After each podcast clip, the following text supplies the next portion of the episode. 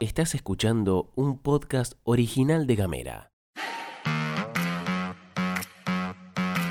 Hoy es jueves 28 de julio y tenemos varias cosas para contarte. Hubo novedades en la investigación del accidente aéreo. La UOM cerró aumento salarial. Alberto se reunió con gobernadores. Bienvenidas, bienvenidos y bienvenides a la pastilla de Gamera. Información, editorial y buena onda. Las noticias en 10 minutos o menos. La pastilla de Gamera. Gastón Lodos. Flor Vaso. Y vos.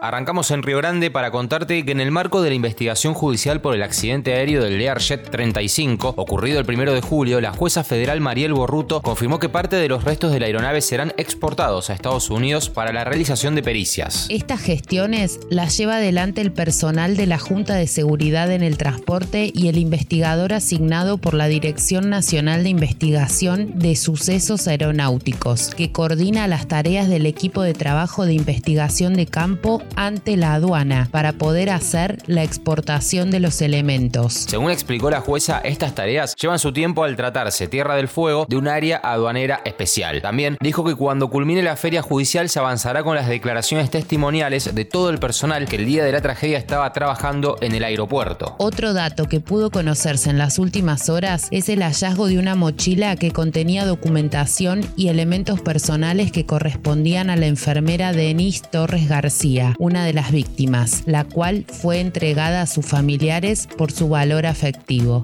Cruzamos la cordillera para contarte que desde hoy y hasta el sábado el mercado concentrador organizado por la Municipalidad de Ushuaia funcionará en el barrio Felipe Varela con precios populares en cortes de carne, frutas y verduras, pescados y panificados. El mercado funcionará en el centro comunitario ubicado en Tehuelches 1481 entre las 11 y las 19 y en todos los puestos se podrá acceder a los descuentos de la tarjeta Masu.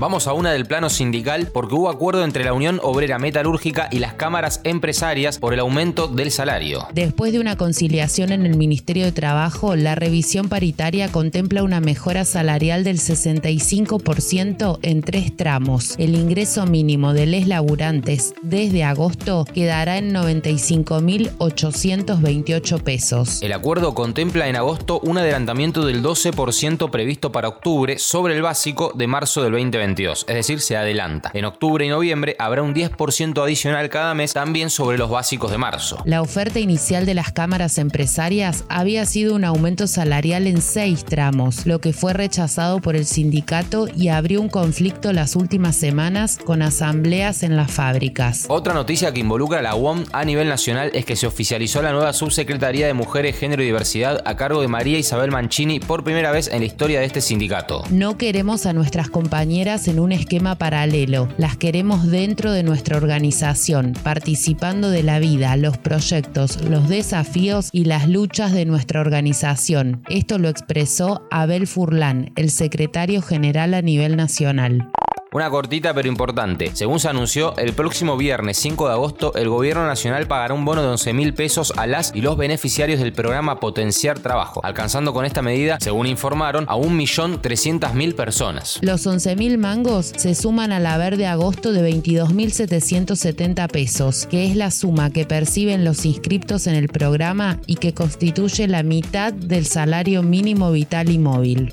Ayer por la tarde, el presidente Alberto Fernández mantuvo un encuentro en Casa Rosada con gobernadoras y gobernadores, en el que, según publicó la agencia Telam, discutieron una agenda de temas propios y la situación económica y política del país. De la reunión participó el gobernador Gustavo Melella. El presidente nos transmitió que se está trabajando en medidas y acciones que permitan afrontar y dar respuesta a estos desafíos. Esto publicó el gobernador en Twitter. Según el portal Letra P, las provincias esperan que la Casa Rosada anuncie medidas en el corto plazo que empiecen a marcar una salida de la crisis y que el gobierno trace un rumbo claro que permita planificar los próximos meses. Después de la reunión, ya por la noche, tomó mucha fuerza una versión de que Sergio Massa llegaría al Ministerio de Economía. Hasta se publicó en varios medios como algo confirmado. Pero en horas más tarde, el propio Massa desarticuló el tema, tuiteando que eran rumores y versiones, que el presidente no le ofreció nada y que charlarán por agenda de trabajo. Además, Massa apoyó a Pese y a Batakis, aclarando que viene trabajando en textuales palabras en línea con el Banco Central y el Ministerio de Economía economía. Antes de irnos te contamos que Britney Spears regresa a la música más pronto de lo esperado, concretando un dueto con Elton John. Les artistas grabaron una nueva versión del clásico Teeny Dancer o Tiny Dancer de 1971. Se trata del primer lanzamiento de Britney en seis años y el sencillo con Elton se va a conocer en agosto. Este es un gran paso para la princesa del pop, después de la tutela legal y financiera que su padre, Jamie Spears, ejerció sobre ella durante 12 años y que afortunadamente culminó en noviembre de 2021. Si te interesa conocer más sobre esta parte de la vida de Britney, te recomendamos en Netflix el documental Britney vs. Spears. Gamera es un medio multiplataforma pensado para vos. Mandanos un mensaje de WhatsApp. Al 549-2901-502990. Recibí nuestros contenidos en tu celular. Y hablemos distinto.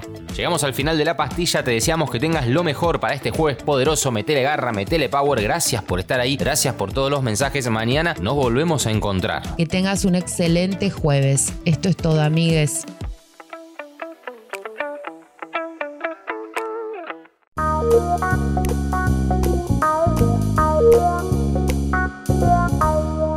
Estás escuchando un podcast original de Gamera.